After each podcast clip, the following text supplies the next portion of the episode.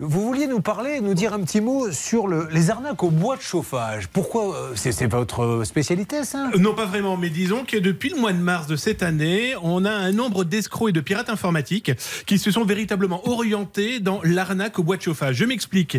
Ils ont monté des sites internet, mais pas 10, 20. On en a référencé plus de 400 faux sites internet qui vous permettent, soi-disant, d'acheter du bois de, du bois de chauffage ou les fameuses petites graines, vous savez, le pelé.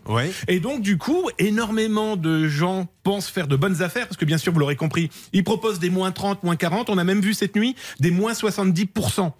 Dans une période où on parle beaucoup d'énergie, on parle beaucoup de chauffage, et eh bien énormément d'internautes, et je pèse mes mots en disant des milliers, de personnes se font avoir pensant acheter eh bien, leur pelé 15, 20, 30, 50 kilos.